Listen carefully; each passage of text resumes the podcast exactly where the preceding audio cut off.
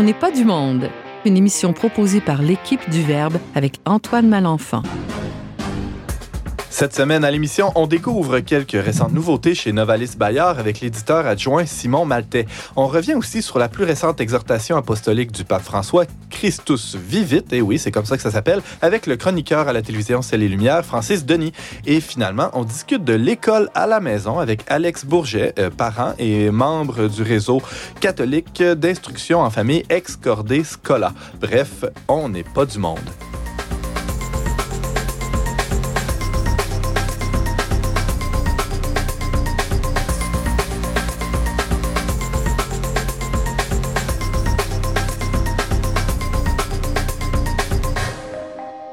Bonjour à tous et bienvenue à votre magazine culturel catholique. Ici votre animateur Antoine Malenfant. Je suis rédacteur en chef du magazine Le Verbe que vous connaissez sûrement. Si vous le connaissez pas, euh, je sais pas qu'est-ce que vous attendez. Allez tout de suite sur le verbe.com. Vous allez en savoir davantage. Donc, je vais vous accompagner pour la prochaine heure de radio. Je suis accompagné moi-même de, chroniqueurs, euh, d'intervenants, d'invités. James Langlois qui a pas de micro. James, tiens, viens donc euh, à mon micro nous dire un mot. Bonjour. C'est inhabituel ce qu'on fait là, mais oui, je suis content de, de, pouvoir prendre la parole pour saluer une auditrice qui nous écoute et qui nous aime beaucoup, May McNeil de Québec. Donc, on, on, la salue et on la remercie de nous écouter. Et comme j'ai l'habitude de dire, n'hésitez pas à, à, entrer en contact avec nous, soit via Facebook ou euh, en nous écrivant à info at le verbe.com. Vous pouvez nous laisser un petit mot d'amour, un commentaire. Ça va nous faire plaisir de vous lire et peut-être même de mentionner votre nom en ondes, le sait-on. On a euh, à, à l'émission aujourd'hui Simon Maltais. Bonjour. Bonjour, Antoine. De quoi tu nous parles? Euh, je vais vous parler de deux livres pour la famille. En fait, c'est euh, le UCAT pour les enfants et euh, un petit livret qui s'appelle Prier en famille. Ben, c'est super, on a très hâte de t'entendre. Il, y a comme un, une espèce de, euh, de sujet commun à, tout, toutes nos chroniques aujourd'hui parce que euh, Francis Denis nous parle de la jeunesse.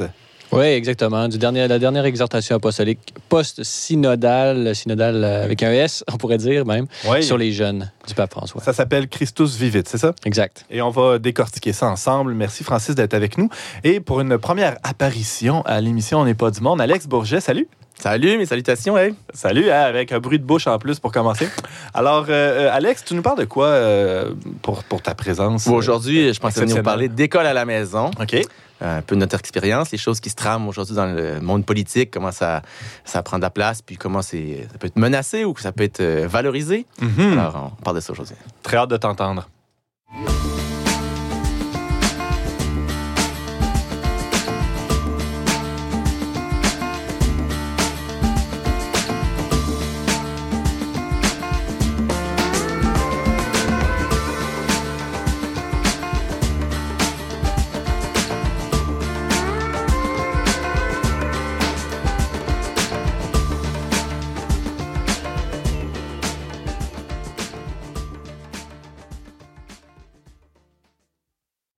Simon Maltais des éditions Novalis Bayard a l'habitude de venir nous présenter à l'émission euh, quelques, quelques nouveautés et il ne déroge pas à cette bonne habitude. Bonjour Simon. Bonjour Antoine. Euh, tu as deux livres à nous présenter aujourd'hui euh, qui parlent des, des jeunes, des jeunes, des, en, des enfants de la famille, plus les enfants en fait. Oui, vraiment les enfants, les enfants assez jeunes en fait. Les deux s'adressent à un public très plutôt jeune. Je dans le UCAT pour les enfants, c'est un, un, public de 8-12 ans environ. Puis mm -hmm. Prier en famille, c'est pour les enfants d'âge préscolaire.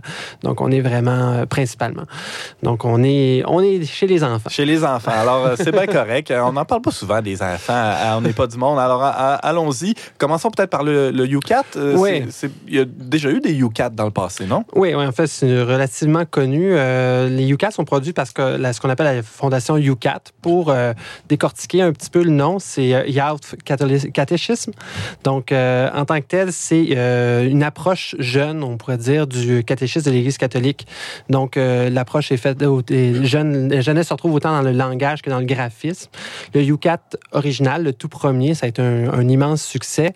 Euh, s'adressait principalement aux jeunes adultes, on pourrait dire. Puis, ça a été ensuite décliné en différents titres. Que, euh, donc, le catéchisme en tant que tel, mais aussi une Bible, euh, le DOCAT, la doctrine euh, sociale, il y a un livret de prière.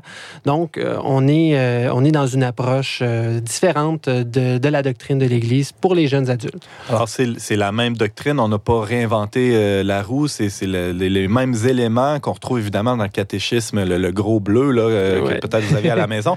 Mais c'est dans la manière de le présenter. Tu, tu parlais de, de, de, graphisme. Hein. C'est très, très, bien, très bien fait, oui. Dans le graphisme et langage. Donc, ah dans la façon de... On, y a des citations, évidemment. Puis, on n'est on pas... on réinvente pas la roue. On, on réécrit pas, effectivement, le catéchisme, mm-hmm. mais c'est dans la façon de le présenter. Euh, fait que ça, c'est un, en gros, c'est quoi la fondation UCAT. Maintenant, pour cela précisément, on vise un autre marché. On vise des plus jeunes, donc je disais les 8-12 ans, les, les, jeunes qui sont en, en plein euh, parcours euh, catéchétique, on pourrait dire. C'est vrai. donc, c'est un livre qui s'adresse à eux, mais qui peuvent pas non plus prendre et feuilleter. C'est pas une bande dessinée, c'est pas, un, pas un, livre qu'ils vont lire par eux-mêmes, c'est un livre d'accompagnement avec eux. C'est la façon que c'est construit, c'est quand même intéressant. Ça part des questions des jeunes. Euh, donc, c'est sous la forme de questions-réponses. Par exemple, par exemple oui. Euh, bon, je l'ouvre au hasard. Que pense Dieu du péché? On est dans la section sur le credo. Donc, je pense qu'il est euh, contre. Ouais. fait là, pour, pour chacune des, pour chacune des, des questions, tu vas avoir une petite explication, tu vas avoir une citation, tu vas avoir une référence à un autre concept, des fois une image. Donc, on, on, est, on est dans une espèce de pédagogie par, par l'exemple, mais à partir des questions que se posent les jeunes. D'ailleurs, même la, préface du pape François commence par la question d'un jeune Canadien de 8 ans. Ah ben, tiens, tiens, c'est... qui demande celui-ci, que faisait Dieu avant de créer le monde? Hein? Voilà. Très bonne question. Mais quand même. Euh, donc, oui, c'est, ce qui fait que c'est sympathique euh, et rafraîchissant, mais euh, derrière ces questions-là qui peuvent paraître un peu, des fois un peu banales ou rigolotes, de notre point de vue, ben, se cachent des, des, des réalités importantes et c'est ça que le UCAT, le UCAT essaie de, de livrer. Et d'ailleurs, les jeunes, quand, quand, ils posent ces questions-là, les enfants, ils ont soif d'une, vérité profonde. Hein? C'est, des choses qui touchent justement le, cœur de leur vie, de leurs préoccupations. Exactement. Ils utilisent les mots qu'ils connaissent, mais euh, c'est euh, le, le, cœur, l'essentiel est là, Tu disais, Simon Maltais, euh, que, que, ce livre-là n'est pas fait pour, pour feuilleter seul, là, pour que l'enfant, mm-hmm. c'est-à-dire s'assoit dans le salon puis commence à le lire tout seul. Donc, ça s'adresse, oui, aux enfants, mais ça s'adresse peut-être aussi beaucoup à ceux qui les accompagnent, leurs parents, les catéchistes? Oui, je dirais plus les parents que les catéchistes. Évidemment, les catéchistes, parce que, bon, ils sont en relation avec eux, leur, lors, leur parcours. Mhm. Mais les parents, c'est un livre qui est vraiment utilisé pour vivre la foi au quotidien. Euh, c'est parfait pour établir le dialogue euh, parent-enfant. En fait, probablement que les parents vont se faire poser une question qui se trouve dans le livre. Tôt ou tard. Tôt ou tard. Donc, euh, c'est facile de partir de, partir de, là. Et ce qui est couvert dans le livre est quand même très large. Il est divisé en quatre, quatre sections. Il y a d'abord le credo, qui fait à peu près la moitié de l'ouvrage. Donc, ça, ils, vont, ils vont dans le fond euh, affirmation par après affirmation, puis euh, il, me présente les questions qui découlent de celle-là. Donc on commence quand même avec du solide, là. C'est ah pas, pas, dilué euh, vraiment. On est dans le catéchisme, vraiment. Oui, exact. Ensuite, il y a les sacrements. Donc là, encore une fois, il y a des questions qui émergent de ça, les commandements et la prière. Donc on est dans la, la vie quotidienne, la vie de foi quotidienne. Euh, ça a été, euh, donc tu disais, ça a été mis sur pied par la, Fondation UCAT. Il y a des théologiens qui travaillent derrière ça. Qui, qui, euh, est à l'œuvre derrière ce, ce livre-là et la série en général UCAT? Bien, la Fondation UCAT, je ne connais pas les noms précisément de, ces gens-là, mais oui, c'est endossé par des théologiens. je suis pas mal sûr qu'il doit y avoir un imprimatur là-dessus, évidemment. Ah, si le pape François signe la préface, ça doit pas être... on, on, se doute que c'est de bon augure. Mais euh, c'est d'abord et avant tout des communicateurs qui sont, qui sont avides d'aller rejoindre les, les, jeunes où est-ce qu'ils sont.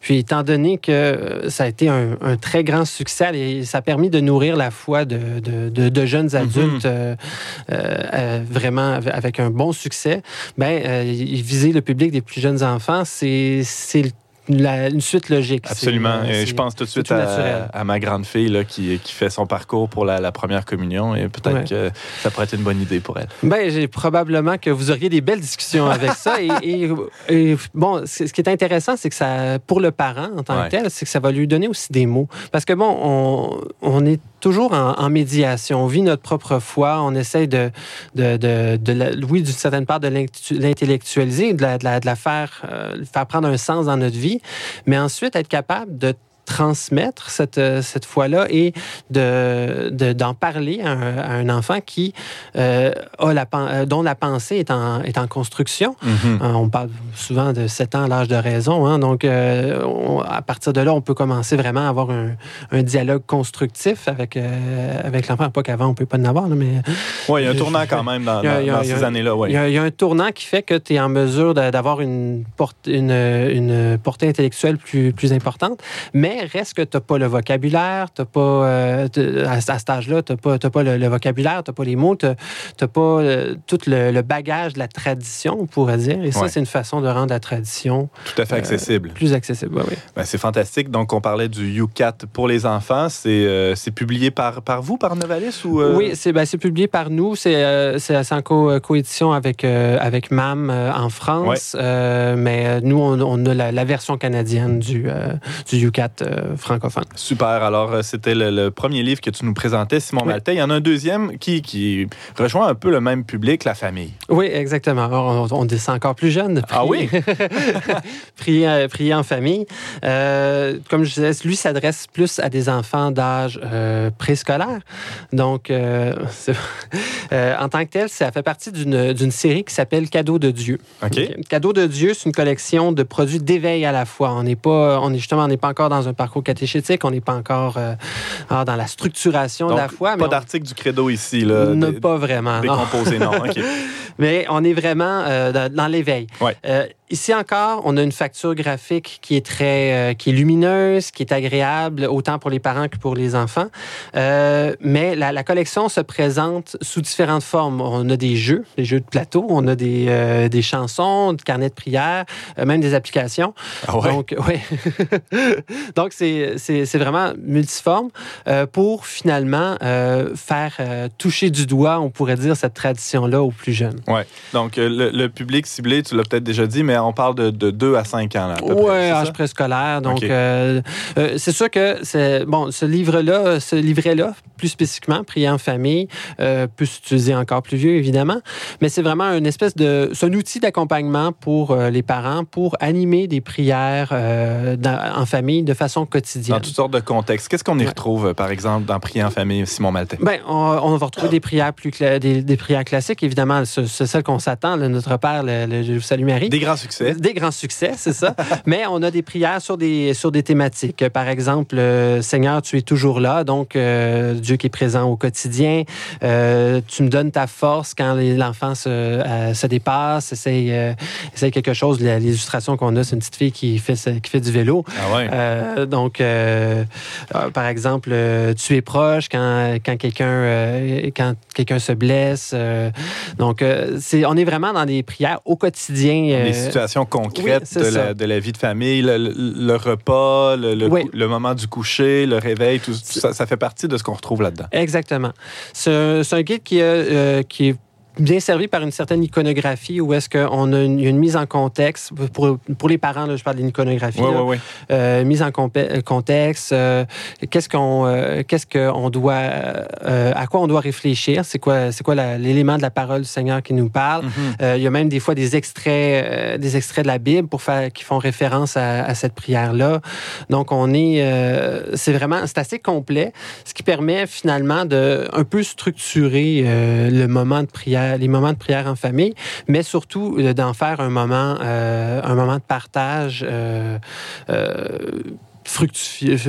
qui donne du fruit finalement. Oui, oui, oui. Et qui justement, il y, a plein de, bonnes idées là-dedans. Tu, évoquais le fait qu'on a pris soin de, de, présenter des petites icônes là, pour, pour guider ces mhm. moments-là. et, et, malgré l'importance du contenu qu'on y retrouve, ça respire quand même. Ce livre-là, il, est très, très léger de, euh, visuellement, c'est-à-dire, euh, Simon ah, pour les auditeurs là, qui, qui l'ont les mains. oui, c'est, c'est un petit livret qui n'est pas trop dispendieux. Mm-hmm. c'est, très léger. C'est euh, justement à regarder avec son enfant. c'est plaisant autant pour l'adulte que pour l'enfant. En tant que tel, c'est, lumineux. les illustrations sont attrayantes. C'est pas lourd du tout. C'est pas lourd. Puis, c'est une approche qui est très, qui est très douce on pourrait dire, de, du catholicisme, dans le sens, pas, pas, que le reste du catholicisme est lourd, mais ce que je veux dire, c'est que c'est, c'est très, c'est, c'est, doux pour les enfants. Ça leur, ça leur, ça leur donne un, un premier contact qui, qui est apaisant, attrayant et qui donne le goût finalement de, d'aller plus loin. Évidemment, un peu comme pour le UCAT qui, qui part des questions des enfants.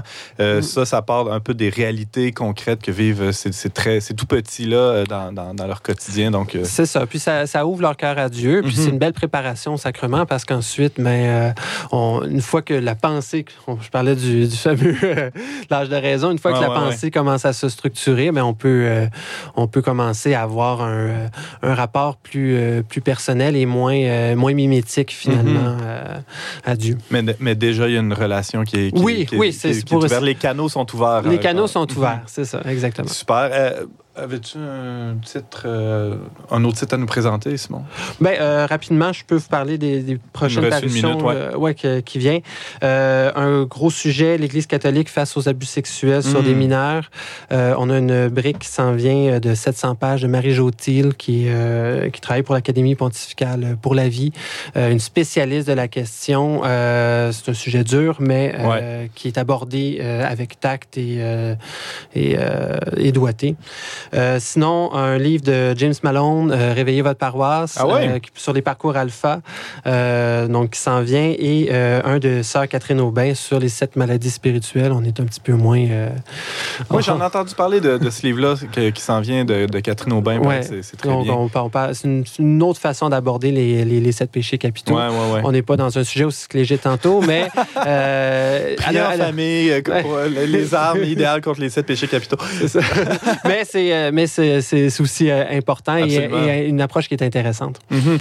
Et euh, tu parlais de James Malone, je crois qu'il était en tournée en Europe dernièrement pour, pour un peu présenter ces idées-là. Et au Québec aussi, ah je pense au mois de juin, donc ça s'en vient.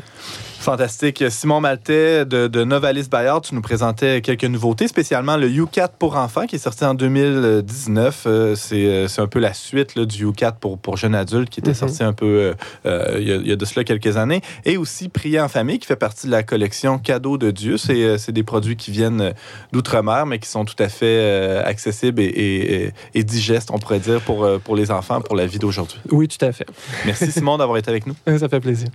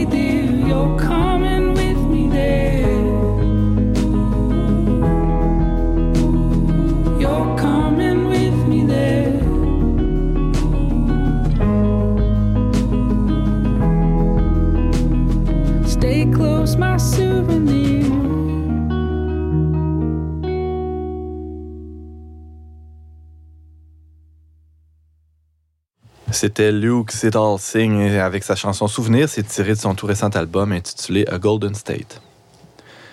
Le journaliste à la télévision, c'est les Lumières. Francis Denis est, déjà venu à On n'est pas du monde nous parler du synode euh, sur les jeunes, la foi et le discernement vocationnel. Et là, euh, le pape François a sorti euh, à la fin du mois de mars, si ma mémoire est bonne, le document, on pourrait dire final, final. Hein. c'est une exhortation apostolique qui se base sur toutes les discussions qu'il y a eu lors de ce synode. Ça s'appelle Christus Vivit. Et Francis, ben, tu l'as lu pour nous. Oui, je l'ai lu, ce qui a été euh, signé dans la maison euh, de Lorette euh, en Italie, vraiment sur, sur l'hôtel. C'était vraiment très beau à voir le 25 mars sur une visite qu'il avait fait. Et donc, bon. Le, jour de, de l'Annonciation. Oui, ouais. Puis, c'est vraiment un très beau texte, un peu, un peu long, mais ça vaut la peine parce qu'on on n'aurait pas pu le couper d'une manière ou d'une autre. Il y a vraiment beaucoup de matériel là-dedans. Puis, la jeunesse d'aujourd'hui étant très complexe, on a besoin d'y aller vraiment dans dans, les détails. Tu as décliné une, analyse en, quelques parties là, sur, euh, sur ton blog de Celles et Lumières euh, de, ce texte-là, cette exhortation apostolique euh, Christus Vivit du pape François. Comment ça se, ça se décline? Qu'est-ce qu'on qu'est-ce retrouve? Comment il a séparé le, le contenu de, de, cette exhortation, Francis? Ben, en tout, euh, il y a beaucoup de, de, chapitres. Il, va, il va dans, comme c'est un document pontifical, donc ça, ça, ça, suit une certaine logique. Là, on ne sait pas que du nouveau. Euh, il, se, il, se, divise en, neuf chapitres euh, pour un total de 233 numéros. Là, on calcule en numéros justement pour les 299, mhm. pardon. Et donc, dans le premier chapitre, on parle de la Bible, un peu les figures de la jeunesse qu'on retrouve dans la Bible, commençant par l'Ancien Testament. pas juste des vieillards barbus. Oh, non. Ah, non, non, non, non, non. des vieilles femmes stériles, non? Vraiment pas. Ah, il y a beaucoup de figures. Euh, bon, commençant avec le, roi David qui a commencé euh, tout jeune fringant euh, à tuer Goliath de sa fronde. et donc, c'est un peu cette image-là. On reprend de Gédéon, par exemple, et Salomon, un peu toute la jeunesse qui se retrouve dans l'Ancien Testament. On s'en va dans le Nouveau Testament, la figure de Jésus, de Marie, qui sont Jésus de par sa vie cachée. mais on a certains épisodes dans, l'Évangile. Marie qui, qui, qui, est devenue enceinte de Jésus très jeune. Donc vraiment, c'est Dieu euh, a confié à Marie, une adolescente, euh, l'avenir de l'humanité, son, le, salut de l'humanité en entier. C'est vraiment le, fiat sort de la bouche d'une jeune. Exactement, d'une mhm. adolescente. Donc on doit euh, méditer cela comme Église, euh, et donc c'est un peu là-dessus qui, qui, va déployer un peu tout son, son, argumentaire en se basant sur sur les personnages euh, bibliques, mais également, comme tu l'as mentionné, sur le synode ou disons le synode avec un S. Je disais au début, c'est parce qu'il y, a eu un pré-synode de la jeunesse, et donc l'Église s'est mise à l'écoute des jeunes dans un processus, dans le processus même de rédaction de ce euh, document de ce document-là. Et donc, suivant le pré-synode, il y a eu une publication d'un document qui venait que de la jeunesse, qui résumait en gros les grandes euh, propositions des jeunes. Et de sur celui-là, et de la réflexion personnelle et de la prière du pape et des évêques, il euh, a pondu ce, cette magnifique exhortation apostolique. Et, donc, ben, justement, on rentre dans le chapitre 3 euh, dans une, une annonce aux jeunes. Le, texte s'adresse d'abord aux jeunes, mais il s'adresse aussi aux évêques, aux prêtres et à tout le peuple de Dieu, parce que la jeunesse n'est pas que les, ne concerne pas que la jeunesse. Il concerne toutes les périodes, tous les âges, concerne tout le monde. On, tout est dans tout. Oui, parce qu'il y, a un questionnement. Bon, l'Église se questionne évidemment sur comment, euh, comment s'adresser aux jeunes, comment les intégrer aussi dans, sa pastorale. Il y, a, il y, a, des lacunes assez évidentes de ce côté-là. Donc, comme tu le dis, euh, Francis Denis, Christus vivit, cette exhortation du pape s'adresse à, à, toute personne de bonne volonté. À tout, le, à tout le monde. Puis ça aide les jeunes à se connaître eux-mêmes, ça aide les plus vieux à connaître, euh, à connaître les jeunes. Et donc, dans le chapitre 3, on a une, adresse, là, on s'adresse directement aux jeunes. Vous êtes l'aujourd'hui de Dieu et on leur offre une espèce d'analyse de ce qu'ils savent d'eux-mêmes qu'ils ont manifesté dans le pré-synode, mais également des, réflexions du, pape. Donc, on parle de la diversité. On ne peut pas parler de la jeunesse avec euh, au, singulier. On doit y aller au pluriel parce que c'est très de un dans l'Église. Bon, c'est mondial. Donc, la jeunesse en Afrique n'est pas la même qu'au hmm. Québec. Euh, Ses préoccupations ne sont pas les mêmes. les enjeux, les défis ne sont pas les mêmes. Exactement, mais il y a quand même des similarités. Donc, on parle d'un monde en crise d'une manière globale. Il y a plus, il y a, vraiment, on est dans une, époque charnière euh, de, de l'humanité avec la connectivité, bon, les, les, les grandes, euh, on parle de la numérisation du monde, on va parler de, de beaucoup de, de l'importance des jeunes dans, la, dans le monde virtuel. Et euh, plus tard, on va parler justement de l'importance et de peut-être un rôle qu'ils ont au sein même de l'Église, c'est de s'impliquer dans la numérisation ou dans Mhm. la présence numérique euh, de, de l'Église, finalement. Mais c'est pas la panacée non plus, cette numérisation-là. Le pape évoque clairement les, certains dangers ou certaines menaces liées à, à cette virtualisation du monde, non? Oui, oui, oui. Puis pas seulement le pape, les jeunes eux-mêmes, on avait même, euh, les jeunes avaient, dit, avaient euh, plutôt euh, euh, souligné les aspects négatifs de la- de- de- du monde numérique. Et donc, c'est même l'Église et le pape eux-mêmes qui ont dû dire non, mais il y a du bien aussi dans les, dans les médias sociaux. Donc, c'est clair que euh, les jeunes, euh, il y a du bon et du mauvais. Les- ces instruments de communication-là, sont, euh, on peut pas passer à côté et ils ont des risques. Et, et- et ces risques et euh, ces beautés sont vraiment manifestés clairement dans le document. Qu'est-ce qu'il raconte d'autre euh, dans, euh, dans l'exhortation apostolique Christus vivit? Francis Denis? Dans le chapitre 4, on parle, euh, bon, la grande annonce, là, ce, qui doit ce que l'Église doit manifester aux jeunes d'aujourd'hui, c'est la, grandeur de la- de l'amour de, Dieu pour eux et comment ça se manifeste dans, leur vie en, particulier.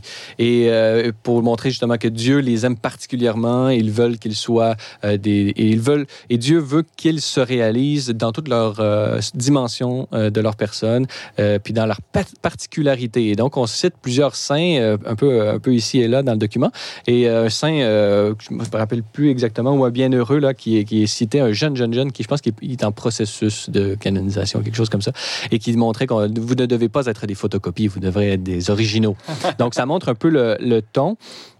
Euh, bon, il faut que l'Église manifeste que le Christ sauve, mais sauve particulièrement les jeunes. Et euh, comment c'est les, les- toutes les contradictions, les et euh, bon, il, ma- il manifeste certaines certaines pistes là pour que l'Église puisse les, les rejoindre. Mais euh, en gros, le pape dans ce chapitre euh, parle directement aux jeunes. Il leur dit ce n'est pas parce que vous avez des contradictions, ce n'est pas parce que vous êtes euh, en théorie éloigné de l'Église que vous n'avez pas votre place ici et maintenant. Puis venez nous voir, on va vous accompagner, on va vous on va vous accueillir et on a besoin de vous en, en plus. Donc il y a, de l'humilité derrière. Ben D'ailleurs, euh, qu'est-ce qu'il donne comme piste d'action pastorale, euh, le pape François? Qu'est-ce qu'il, comment il, il, euh, exhorte, hein, parce que c'est une exhortation apostolique, comment il exhorte les, les intervenants déjà en place dans les paroisses pour euh, accueillir comme il se doit les, les jeunes qui, qui aimeraient en faire partie? Mais d'abord, dans le premier, dans le chapitre 5, il va montrer les chemins de la jeunesse, c'est-à-dire qu'il va montrer comme- comment l'Église doit d'abord elle-même s'interroger sur la jeunesse et, et pas nécessairement la, la- la- la- la- il le fait plus tard, mais pas la place que les jeunes doivent avoir, mais comment la, jeunesse comme étape de la vie doit nous inspirer comme Église. Et donc euh, là, il parle de, c'est un temps de rêve, ou est-ce que c'est un temps où est-ce qu'on est on est rempli d'idéaux, euh, comment comment s'inspirer, puis comment l'Église doit être un, lieu qui capable de canaliser toutes ces forces et ce dynamisme propre de la jeunesse et de lui de l'orienter d'une certaine façon, euh, non pas comme on oriente quelque chose avec un agenda derrière, mais d'accueillir les aspirations pour que ces aspirations elles-mêmes retrouvent leur, leur, leur, leur plein euh, épanouissement. Donc, il faut être ouvert là, dans l'Église aux surprises que, ce, que cela peut, peut, peut mener. euh, où est-ce qu'on peut... On ne sait pas vraiment. Si on accueillait vraiment les jeunes dans l'Église, on ne sait pas où est-ce qu'on peut être là, dans 10 ans de- d'ici. Ça peut changer énormément de choses. On, peut, on, peut, on pourrait être heureusement surpris. Il y a toutes sortes de, de- de préoccupations. On, peut- on peut penser à la liturgie, mais on peut penser aussi d'un- point de vue plus social à- à- aux préoccupations des, nouvelles générations envers euh, la question environnementale. hein? Oui, exactement. Euh, le chapitre 6, et c'est intéressant, il met, euh, le, pape manifeste les carences un peu de la transmission culturelle qu'il n'y a pas eu. Il parle d'une jeunesse déracinée, d'une jeune- d'une jeunesse qui n'a plus nécessairement de contact avec sa culture ancestrale. Et, là, j'imagine qu'il fait surtout référence en, en Occident, parce qu'en Afrique, on a quand même gardé ce- ce- ce- ce- cette importance de la tradition puis d'écouter les anciens. Mais en, en Occident, par exemple, au Québec, on, en a déjà parlé à l'émission. par exemple, le- la rév- ce qu'on appelle la Révolution tranquille ou ce mythe la grande noirceur qui vient nous empêcher d'avoir un accès légitime à notre passé, euh, disons canadien-français, à la Nouvelle-France. On, peut, on, on a comme un, euh, on, les, les, les, jeunes d'aujourd'hui ont été déshérités de leur propre histoire. Donc, le pape fait vraiment euh, un, un, appel à l'Église pour dire non, les, cela a fait du mal. Cela a fait du mal. Là, je me permets de le citer euh, au, numéro 216. le pape manifeste à quel point, justement, ce, ce, ce déracinement-là, les jeunes en souffrent et ça peut sortir d'une très mauvaise manière. Il y a un chapitre complet, justement, qui parle des racines, hein, l'importance des racines. Oui, Il dit l'expérience de la discontinuité, là, je cite le pape, du déracinement et de l'effondrement des certitudes de base promues par la culture médiatique actuelle provoque ce sentiment profond d'abandon auquel nous devons répondre en créant des espaces fraternels et attirants où l'on vit avec Donc, c'est vraiment important de, saisir euh, cet enjeu euh, qui, sort un peu tout croche des fois dans les médias à travers les luttes entre identitaires, globalistes et tout ça. Il y a une carence euh, au niveau de, de l'identité dans beaucoup de peuples en Occident et l'Église doit remplir ça de, joie et d'ouverture envers une espérance qui est plus grande que, ses propres frontières. Je me souviens plus à quel numéro, Francis Denis, mais il est question finalement d'une de solution très micro à un problème macro, c'est-à-dire que de ce déracinement-là, de cette rupture sociétale presque, euh, on pourrait favoriser certainement les contacts personnel intergénérationnel. Oui, exactement. Puis on, aussi, pour, être pratique, là, le, pape au numéro 205, c'est quelque chose d'extrêmement intéressant parce que souvent, euh, on peut, pour une raison ou pour une autre, on peut regarder ce que les jeunes essaient d'apporter à l'Église euh, et on peut le regarder ça en disant, ouais, ben là, il y a plein d'erreurs, euh, c'est de l'instrumentalisation, ah, vous n'êtes pas ci, vous n'êtes pas correct, vous n'êtes pas si bon. Le pape, il dit, au contraire, non, non, nous devons utiliser, faire feu de tout bois d'une certaine façon. C'est-à-dire que quand les jeunes arrivent vers nous avec leurs préoccupations, il ne faut pas créer dessus. En ouais. mais il faut les accueillir, sachant qu'il va y avoir des imperfections. Et là, par exemple, le pape dans cela, je le, je le, cite encore, et là, il, il, dit à quel point on doit recueillir encore plus les bonnes pratiques qui fonctionnent déjà, qui sont déjà là. Il dit, puis, et, et cela, et je cite, peu importe leur couleur, qu'il soit conservateur ou progressiste, qu'il soit de droite ou de gauche, le plus important est que nous recueillons tout ce qui a été donné, tout ce qui a donné de bons résultats et ce qui est efficace pour communiquer la joie de l'Évangile. Alors, malgré toutes les, les imperfections qu'on peut retrouver dans la récupération idéologique et qui s'expriment dans les, dans les préoccupations des jeunes qui arrivent, à, qui sonnent au port de l'Église, il ouais. ne faut pas dire ah mais non ça c'est trop de droite, ça c'est trop de gauche, ça c'est ci, ça c'est ça. Non, il faut dire voyons le bien qui se trouve dans ces, euh, dans ces revendications, dans, dans, dans, dans le, au cœur de ces, de ces quêtes-là de, de, de sens. Mm -hmm. Et venez ici, vous trouverez l'épanouissement que vous recherchez dans ces idéologies. Donc, laissons... Euh, on doit accueillir une espèce de flexibilité ecclésiale, à la fois dans les structures, ça il le mentionne plus vers la fin, mais également au niveau de ce qu'on considère, nous, aujourd'hui, comme étant une foi, euh, disons, pure et qui devrait, ouais. de, auquel tous devraient, euh, euh, disons, adhérer. Parlant de foi pure, au, au, 213, au numéro 213 de Christus Vivit, le pape euh, François sou, souligne à quel point, sans mettre de côté une formation doctrinale solide, l'Église doit s'atteler vraiment à, à mettre au cœur de, euh, de la pastorale, évidemment, l'approfondissement du kérigme, hein, l'expérience fondatrice de la rencontre avec, avec le Seigneur. Et ça, ça, ça, traverse le document, et on pourrait dire même tout, tout le pontificat mmh. euh, de, de, François. Oui, puis justement, il va dire, euh, par exemple, ce que j'appelle le, le, le, syndrome post, de, la, dépost, la, la, dépression post-JMJ, que certains vivent. Là, ils vivent des expériences extrêmement fortes, puis après ça, ils arrivent dans leur milieu, puis là, ils disent, qu'est-ce qui se passe ici? Je ne ressens pas l'énergie qu'on avait.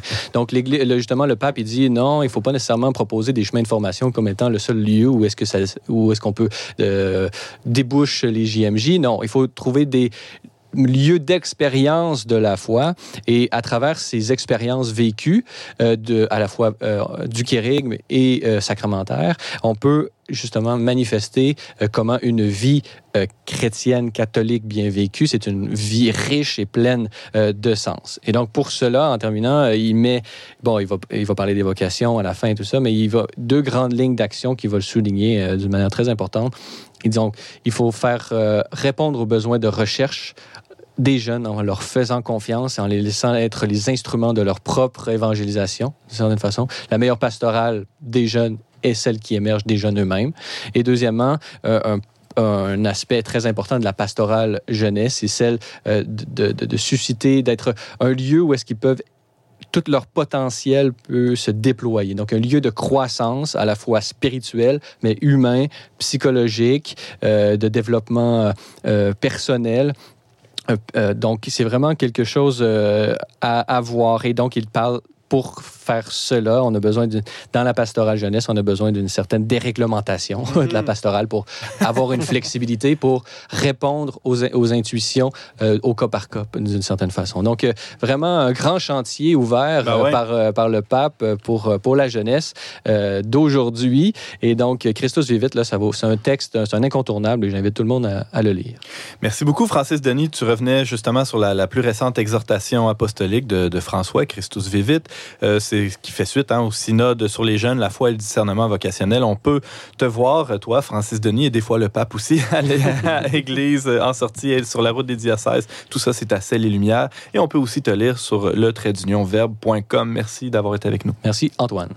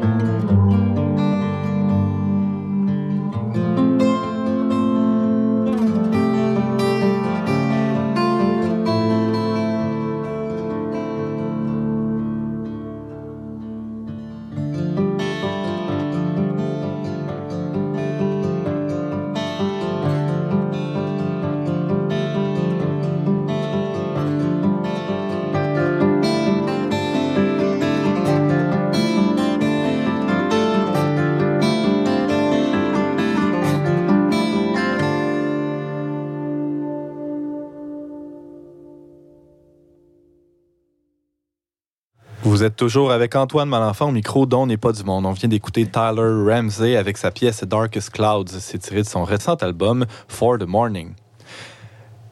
Le ministre de l'Éducation, Jean-François Roberge, a annoncé récemment son désir de modifier la loi sur l'instruction publique d'une manière qui réduirait considérablement la liberté des familles qui font l'école à la maison. Et oui, euh, ce projet de loi entrerait en vigueur le prochainement, peut-être au début de l'été s'il est adopté. Les quelques milliers, hein, je souligne milliers de familles au Québec qui font l'école à la maison, évidemment, ben, ils s'opposent à ça. Euh, on a avec nous un parent de la région de Longueuil, Alex Bourget, qui est membre d'un réseau euh, catholique d'instruction en famille, ex-Cordé Scola, je Voilà. prononce comme il faut. Absolument. Et Alex Bourget, je, je, je prononce comme il Alexandre faut aussi. Bourget, Alex, bon. Alexandre, OK. Alors, salut Alexandre, bienvenue On n'est pas du monde. Hey. Euh, alors, euh, d'abord, commençons, tiens, justement, avec ex-Cordé Scola. Euh, Qu'est-ce que ça veut dire, ça? Bah, ex cordiscola, c'est le latin pour qui vient du cœur. Alors ça, c'est les mamans qui se sont mis ensemble, qui ont trouvé ce nom-là, qui trouvaient que ça représentait ce qu'eux, il y avait comme désir au fond, en fait. Faire une éducation, une instruction qui ne se limite pas à transmettre euh, l'arithmétique et euh, la grammaire, mais vraiment qui, Ouais, qui il y a vient quelque chose. Hein? Mhm, il y a quelque chose de très maternel là-dedans, en effet. et, euh, et bon, comment ça a commencé ce projet-là? Tu l'évoquais, c'est des mamans qui sont réunies. Ben oui, c'est ça. Donc, euh, là, comment là- ça, on a un papa en avant de nous? Ben oui, c'est ça, c'est qui ce gars-là? Je vais me présenter rapido. Hein, Ben ouais. L'auditoire ne me connaît pas encore. Moi, c'est Alexandre, j'ai 35 ans, je suis marié depuis bientôt 11 ans. Et puis là, j'ai six enfants aujourd'hui que j'ai eu avec mon épouse adorable, euh, que je salue d'ailleurs, Michel. Et c'est elle qui a fondé avec un, autre, un groupe de huit autres familles, donc neuf familles fondatrices qui ont fondé Excordiscola il y a de ça deux ou trois ans. Et ça a émergé doucement de- du désir de maman de se retrouver ensemble ils se rencontraient une fois par semaine, eux, en- ça s'appelait les Mamans Saint-Antoine sur la rive sud, pour discuter puis partager leur expérience de maman, hein, pour se soutenir. Et puis, OK, par rapport avec l'école à la maison. rien à voir encore. OK, pour rien à voir encore, exactement. Mais euh, il y avait des enfants, puis à un moment donné, il y en a que, je vais vous expliquer en fait notre cheminement à nous, mais dans la coop, euh, en fait, dans ce petit regroupement-là, Ouais. Euh, il y a eu le désir à un que pendant que les mamans se rencontraient, ben, les enfants étaient présents, parce qu'il y en a souvent qui étaient en bas âge. Puis ils se sont dit, ben, pourquoi on ferait pas quelque chose? Alors, ils ont initié un cours d'échecs, puis un cours de sciences. Et des, des deux, trois premiers cours qui ont été faits. Théâtre, échecs, sciences, puis je pense art plastique. Puis là, les parents ont aimé ça, les mamans ont aimé ça. Mais avant ça, il s'est passé ce qui suit. C'est dans notre famille, nous, Michel a été, je l'admire beaucoup, Michel, elle a été pas mal une leader dans ce groupe-là de, de l'école maison. Puis ça a commencé quand on a rencontré une autre famille. Une famille euh, admirable. Ma femme, euh, elle avait été soufflée là, par le comportement des enfants. Elle dit, moi, mes enfants, je veux qu'ils soient comme ça. Puis euh, cette famille-là, ça, ça donne qu'ils faisaient l'école à la maison. Euh, Eux autres, ils voyageaient. Il y avait, son père était dans, dans le, euh, pas la milice, c'était militaire. Là. Eux autres, Mhm. ils s'est déplacés d'Alberta ici. Puis eux autres, c'est le rythme qu'ils avaient adopté. Mais ces enfants, tu sais, elle est arrivée chez eux, ils étaient serviables et gentils, tu sais. Fait que, elle, Allumés, elle dit, qu'est-ce ouais. que c'est ça que vous avez fait? Elle dit, ben nous autres, on a fait l'école à la maison. Je pense que ça l'a aidé. Puis là, ça l'a piqué au vif, Michel. Et elle s'est renseignée. Elle a commencé à regarder c'est quoi qui se passait autour. On était allé dans un congrès, je m'en rappelle. Et puis, euh, on faisait pas l'école à la maison. Notre plus vieille avait 4 ans à l'époque. Et, euh, et elle disait, ah, c'est beau. Tu sais, on avait été convaincus. Il y avait suffisamment d'arguments pour dire, Hey, c'est vraiment un mode. euh, tu sais, on était convaincus du bien fondé de ce mode d'instruction-là. Mais Michel, elle se disait, ah, tu sais, c'est beau pour les autres, mais moi, tu sais, j'aurais jamais la patience. Je pourrais pas faire ça. Puis souvent, en des mamans, ils se disent ça quand ils commencent. C'est beau pour les autres. Puis est-ce qu'on a le temps vraiment de faire ça entre les brassées euh, de lavage, Ben, les chez repas nous- à préparer? Chez nous, c'est les enfants qui font les brassées de lavage. Euh, puis euh, on a un système, hein, parce que quand ça. Faut que ça scale la machine. Hein? Alors, euh, fait qu'il faut prendre les moyens. Les enfants, ils travaillent un petit peu plus, mais ils apprennent. C'est parfait, ça. C'est bon. Fait que ça, c'est pas un trop gros problème. OK, tant mieux. Mais euh, donc, euh, c'est ça, elle se disait, est-ce que je vais être capable de faire ça? Ben, quelqu'un il avait dit, regarde, ta plus, ta plus vieille, elle a 4 ans. Commence à y enseigner un peu le français, puis regarde, euh, qu'est-ce qui en ressort? Puis là, on a été chanceux. Notre petite fille, 4 ans, elle a commencé à lire, puis à la fin de, de cette année-là, mais elle était capable déjà de lire euh, des livres au complet. Fait que c'était une- On se demandait, est-ce qu'on va l'envoyer à l'école? Elle va perdre son temps, elle va s'ennuyer, sérieusement. Puis, euh, fait que c'est ça. On a décidé, ben, elle, elle avait gagné confiance pendant ce temps-là. Mhm. Et puis, ben, on a décidé de continuer. Puis là, ça s'est développé, s'est développé.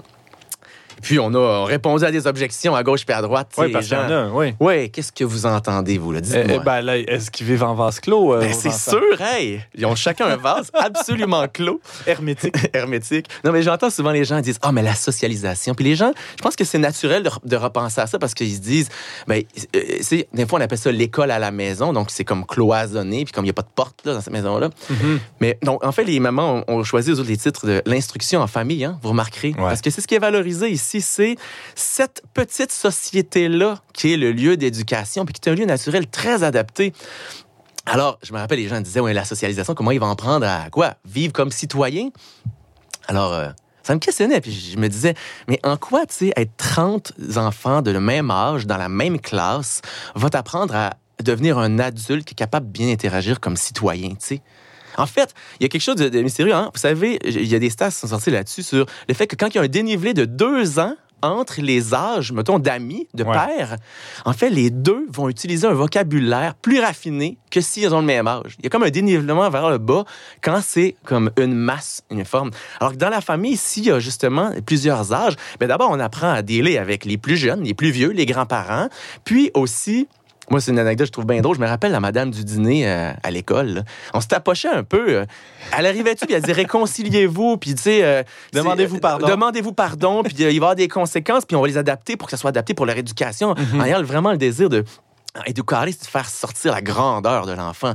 C'était pas comme ça, la pauvre Madame du dîner. Mais elle pouvait pas, tu sais. Va lui demander de faire ça.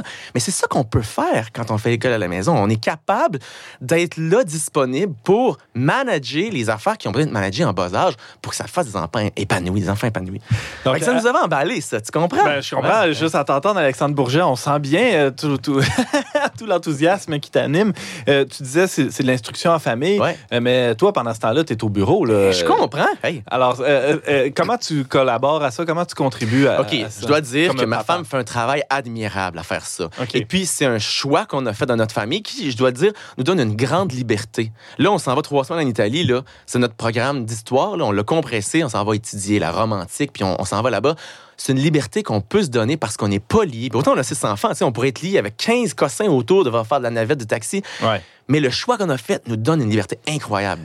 D'ailleurs, tu évoques le fait que vous avez six enfants. Ouais, Est-ce ouais. que c'est possible, euh, l'éducation à la maison, l'éducation en famille, euh, pour une famille qui aurait un ou deux ou Écoute, moi, j'ai déjà travaillé chez trois? Intel. Ils ont 100 000 employés. Tu penses ça se manage pas? Ça se manage. On n'est pas habitué. Mais tu apprends à manager ça. C'est une business. Non, mais je veux C'est dire, notre entreprise familiale.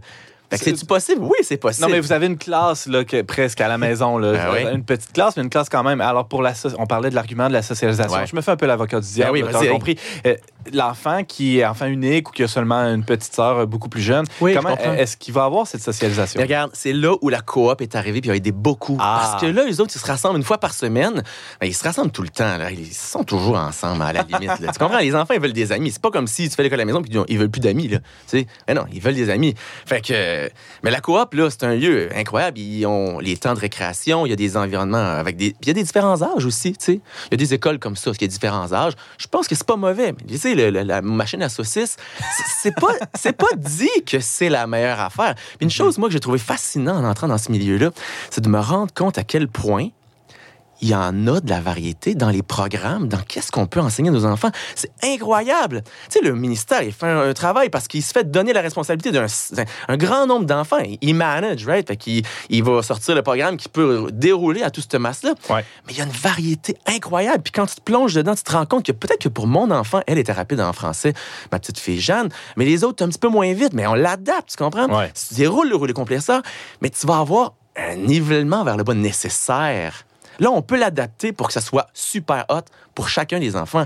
Tu sais, on prend l'opportunité ou on le prend pas, c'est un choix, là. Alors euh, là, le- je vois le temps filer. Oui. Alexandre Bourget, il va falloir qu'on parle aussi des, des enjeux liés Je à ce qui se passe politiquement ces Ah oui. temps-ci. Euh, mais euh, euh, rapidement, euh, déjà, pour, pour clore avec Excordé, Ouais, ouais, c'est des- neuf familles encore euh, Non, aujourd'hui non, ou ça a grossit? là. Ben OK. non, ça a triplé. On, on commençait à prendre des locaux, on paye des professeurs. Non, non, c'est organisé, là. Pour les activités euh, sur là, il y a des cours, ah oui, des cours de sciences, des cours d'échecs, des cours de théâtre, des cours de cuisine. Là, il y en a Mm. qui a décidé de faire ça. Puis euh, euh, 7, 8 autres cours robotiques qui ont commencé cette année. Aïe, Puis, aïe, aïe. avec les, les désirs aussi. Puis, Primaire et secondaire? Fait que non, en ce moment, c'est toute la gang qui sont en- au primaire. OK. Puis on va regarder comment ça va se passer pour la suite.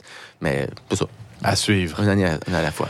Maintenant, euh, je l'évoquais en introduction, Alexandre Bourget, Ouais. il, y a, euh, il y a des enjeux sérieux. Euh, le ministre Berge a, a- a- a manifesté son intention de, de- Voilà, de donc, je modifier la loi. Clarifier un petit peu. Ce qui s'est passé, c'est que le ministre Prou a mis une nouvelle loi en place il y a sept mois. Donc, c'était une nouvelle loi qui a été votée En fin de qui voulait, ouais, ben, qui voulait organiser, puis on veut dire, mais équilibrer comment les familles d'école maison gèrent leurs affaires. OK. Un peu normaliser pour avoir une vue, pour pas qu'il y ait d'enfants qui tombent d'un crack, si on veut. Ce qui n'est pas, une- ce qui est pas une Ce mauvaise qui n'est pas idée une mauvaise idée. Uh-huh. Et puis, ça s'était mis en place, ça, je vois. Ce qui s'apprête à être changé de la part du ministre Roberge, c'est le règlement. Le règlement n'a pas besoin d'être voté aux communes, n'a pas besoin d'être voté à l'Assemblée. C'est une chose qui peut juste muter. Mais donc, ce règlement-là, par exemple, demandait qu'il y ait sept matières qui soient enseignées. Puis là, il y a des rapports. Hein, là, les, les mamans, ils font deux bilans par année. Il y a une rencontre avec une personne qui est responsable au DEM. C'est l'équipe qui est responsable dédiée au ministère de l'Éducation pour gérer les affaires d'école-maison. Ça, C'est déjà comme ça. C'est déjà en place. Mhm. Alors, c'est étonnant de vouloir sais, smasher une réforme dans quelque chose qui a sept mois sans donner le- la chance d'aller, alors qu'il y a du bon et du beau travail qui a été fait, par exemple, dans l'établissement de la table de concertation, des professionnels dans les milieux des parois, euh, pas des parois, excuse-moi, des, des, euh, Beau lapsus. Ouais, dans les milieux des. euh, non, non, en fait, du monde académique, Ouais. des familles qui font l'école à la maison, des associations qui représentent ça, mais aussi des commissions scolaires, puis des différentes entités gouvernementales. Il y a une déjà belle- une table, les gens se parlent oui, déjà. Exact. Mhm. Sauf que le ministre il n'a pas convoqué cette table-là du tout Ah. dans les dernières fois. Alors, il s'en vient pour faire la réforme d'une chose qui n'est pas vraiment éprouvée. Nous autres, ce qu'on réclame, c'est qu'on la teste, cette affaire-là. Mhm. Tu sais, Parce que là, son, lui, ce qu'il claim, c'est que. euh, Ce qu'il dit, c'est que en ce moment, euh, les gens sont même pas obligés de faire de maths. Alors, tout le monde s'excite. Il dit Oh, maman, euh, pour faire de maths, c'est quoi cette folie? tu sais? Mais c'est pas vrai, là. C'est ça qui est absurde. C'est que. La loi, c'est pas ça qu'elle dit en ce moment. Là. Il y en a des maths, il y en a des sciences, il y en a de, l'univers social, euh, les arts, le développement français, puis une langue seconde. Puis ces choses-là, sont déjà, on doit déjà rapporter euh, notre progrès là-dessus. Et comment le ministre justifie ce- cette. euh, Ben, en ignorant cette beaucoup de choses, hein. Mhm. il justifie en n'écoutant pas beaucoup, en refusant les, les entrevues pour discuter cette chose-là. Et vous, ce que vous désirez, c'est vous faire, en- vous faire entendre. Les moyens, c'est. Ben, ça quoi? met en péril. Là, ce qu'il demande, lui, c'est qu'on fasse la même chose qu'à l'école parce qu'on va faire des examens en, en trois, en quatrième année, cinquième année, secondaire, etc., pour être évalué en fonction de ce qui se fait dans l'école. C'est comme si tu, tu nous autres, as un charpentier qui fabrique avec son bois, ses outils, des tables admirables parce que tu peux les rendre individuellement parfaites. Puis, tu sais, dire, vous utilisez les mêmes routines, euh, les mêmes instruments que la machine qui fabrique des tables en mélamine dans une usine, tu sais. Puis il faut que ça soit fait dans le même Pour les temps. mêmes critères de les mêmes critères d'évaluation. ouais. Exactement. Alors, Mhm. Ça, ça, ça viole un peu le désir qu'on a de vouloir. Puis en plus, ce qui est étonnant, c'est qu'on on décharge le système en faisant ça. Tu sais, là, on a vu cette semaine, en fait, c'est aujourd'hui, je sais pas la date, c'est quoi, tu pourrais la nommer, c'est qu'il y y a 250 profs qui sont non qualifiés dans les écoles qui sont engagés parce qu'il y a une pénurie de profs. Ouais. Nous, on prend ça chez nous, là. C'est sorti aujourd'hui, un document qui a été, euh, euh, donc, leaké de, de- je pense, de la commission scolaire à Montréal. Hey, on désengage le système, on prend sur nous cette tâche-là incroyable. Il y a une pénurie de main-d'œuvre chez Ben, les profs d'anglais. Ben oui, mais on les met profs non qualifiés. ouais, on peut pas reprocher après ça ceux qui font l'école à la maison d'être pas qualifiés, tu comprends? Alors qu'ils se dévouent, ils font un travail fou. Puis ces mamans-là, man, penses-tu qu'ils ont pas l'intérêt fou de, de driver, là? Le- C'est leur enfant, là. Tu comprends? Ils, ils peuvent pas tolérer qu'on. On tourne pas les coins ronds. Ben non, ils peuvent pas tourner les coins ronds. C'est c'est les... Naturellement, il y a un amour. enlever- Sans rien enlever aux professeurs en classe. Absolument font- pas. font- non, ils font leur possible avec les 30 élèves qu'ils ont, tu sais, avec les défis que ça présente. Ben, c'est ça. Euh, Alexandre Bourget, il nous reste une petite minute. Comment tu, euh, tu vois la- l'avenir d'abord d'Excorder Scola, mais aussi de, de- de la suite des choses avec Ben le, oui, la- les ben écoute, changements? J'espère que ces changements-là passeront pas.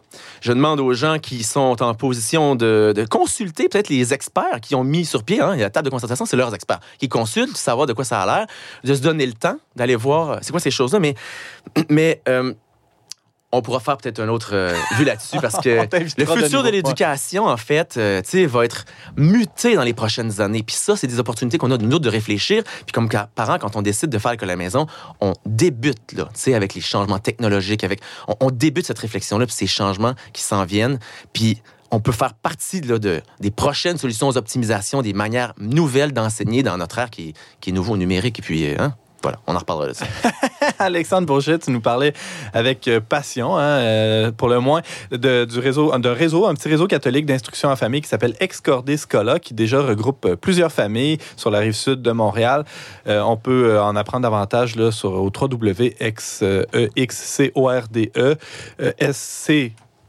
a excordescola.org. Merci beaucoup d'avoir été avec nous. Mais plaisir. Comment ne pas parler de vent quand il y a tellement de vent qui m'entoure? Comment ne pas parler de toi quand ça me tente de parler d'amour?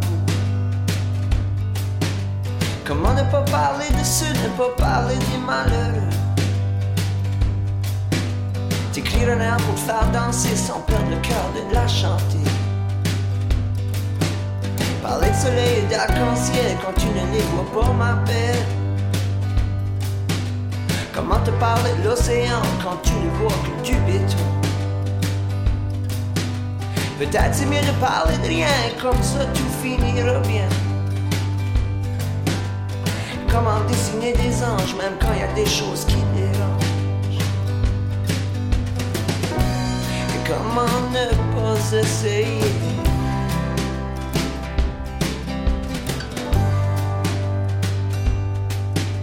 Je sais comment faire pour compter le temps sans vouloir compter à rebours.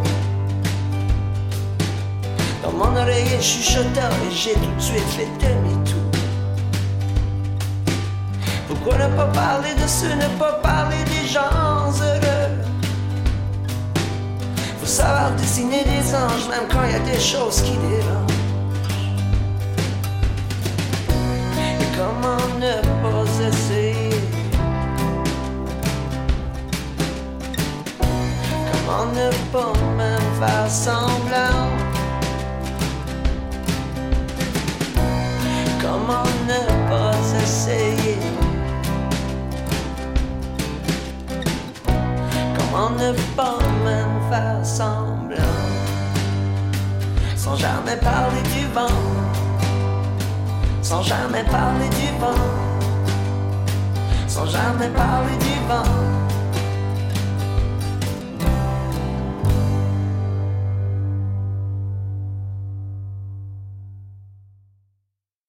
Vous êtes toujours avec Antoine Malenfant au micro d'On n'est pas du monde. On vient d'entendre Joseph Edgar avec sa piste Sans jamais parler du vent. C'est tiré de son tout récent album Point Picot.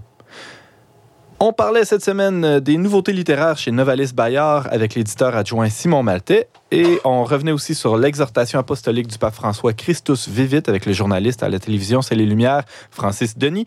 Et on en apprenait un peu sur le réseau catholique d'instruction en famille Ex Cordiscola avec Alexandre Bourget qui en fait partie. Merci beaucoup, chers auditeurs, d'avoir été des nôtres. On vous attend la semaine prochaine, même heure, même antenne, pour un autre magazine dont n'est pas du monde aux choix musicaux, James Langlois, à la réalisation technique, Pierre Degagné, à l'animation, Antoine Malenfant. Cette émission a été enregistrée dans les studios de Radio VM. On remercie le Fonds Roland Leclerc pour son soutien financier.